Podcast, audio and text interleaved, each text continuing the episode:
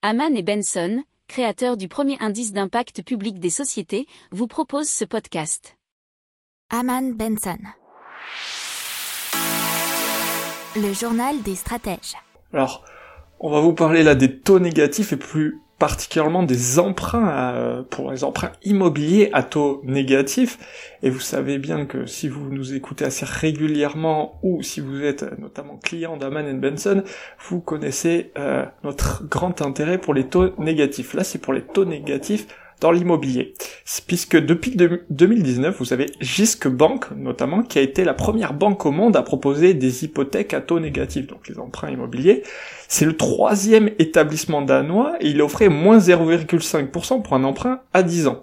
Donc les clients, bien sûr, ne reçoivent pas directement d'argent, mais le montant de leur dette se réduit chaque mois. Autrement dit, la banque paie une partie de leur amortissement.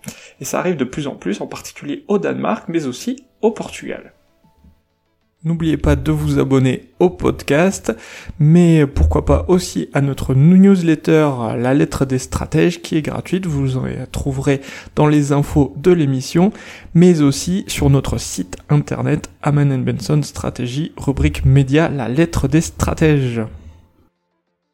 Pour approfondir ces sujets, abonnez-vous à la newsletter de Haman et Benson et écoutez nos autres podcasts que vous retrouverez dans les notes de l'émission ou sur notre site internet.